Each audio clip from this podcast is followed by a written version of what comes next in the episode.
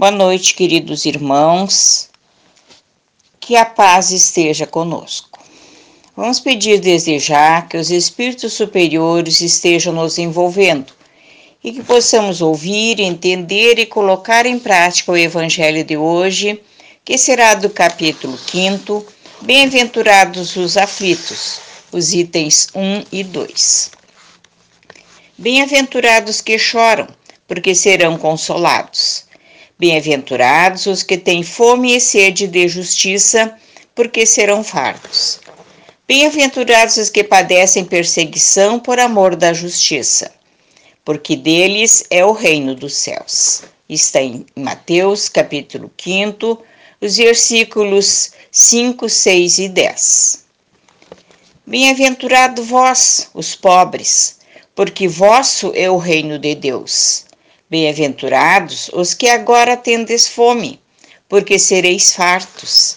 Bem-aventurados vós que agora chorais, porque rireis. Está em Lucas, no capítulo 6, os versículos 20 e o 21.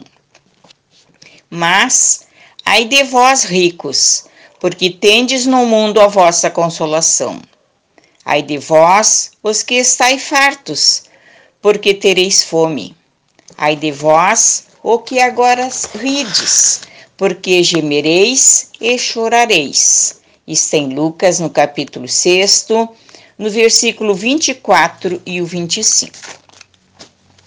Como ouvimos, esses itens se referem às ações e reações que fazem parte das nossas encarnações, pois só colhemos o que semeamos. Se numa encarnação não nos importamos com nosso crescimento espiritual, fazendo de nossa permanência aqui um simples passeio repleto de egoísmos, não semeamos fraternidade, não nos importamos com o sofrimento alheio, isto é, passamos o tempo todo só buscando falsas felicidades. Numa outra vida, ou até nessa mesma, teremos que prestar contas de todas as facilidades que recebemos e que não era para serem usufruídas só por nós, pois tudo que nos é emprestado numa encarnação é para distribuirmos ao nosso próximo. É para facilitar a vida de quem nesta está em aflição, em prova ou expiação. Hoje é considerado o dia da Páscoa dia da ressurreição de Cristo, mas sabemos que todos os dias devem ser usados para renascermos, para nos despojarmos do orgulho, do egoísmo, isto é, fazermos nossa reforma íntima diariamente. Devemos fazer renascer em nós sentimentos puros de amor, de fraternidade, de carinho, pois com esses atos estaremos aumentando nossa fé, nossa esperança, e então nossas aflições diminuirão, até desaparecerão, pois deixaremos de pensar só em nós e voltaremos nossa atenção para o mundo que sofre, para irmãos necessitados de uma palavra de incentivo, de consolo, de esperança. Pois são bem-aventurados os que sofrem, porque sabem transformar essa dor em atitudes benéficas a si e aos seus semelhantes. Que saibamos receber essas aflições não como um castigo, mas sim como um meio de ressarcirmos, de quitarmos nossos enganos, se não desta encarnação, de outras anteriores a essa.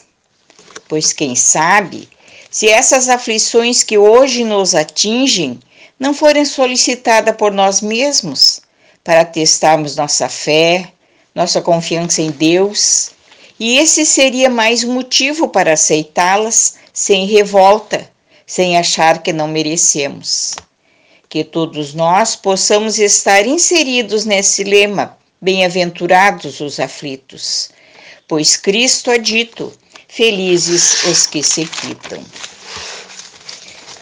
Todos, todos nós somos aflitos mas que nós sempre possamos bem dizer essas aflições, pois temos certeza que estamos amparados na bondade divina para superá-la, para enfrentá-las e para vencê-las. Vamos aproveitar este momento para agradecermos tudo que recebemos de Deus até hoje. Vamos pedir pelo mundo que passa por essa provação tão difícil, que todos os que estão diretamente sofrendo com essas guerras recebam da parte espiritual a força que necessitam. Vamos pedir por nós mesmos que sejamos envolvidos por fluidos salutares, que nossos lares recebam energias positivas.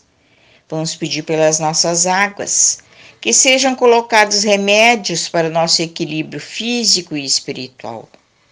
E agradecemos a todos os irmãos que estiveram conosco, os que vieram para nos amparar e os que vieram para estudar conosco. Que o amor divino permaneça entre nós. Que assim seja. Fiquem em paz. Uma boa noite a todos.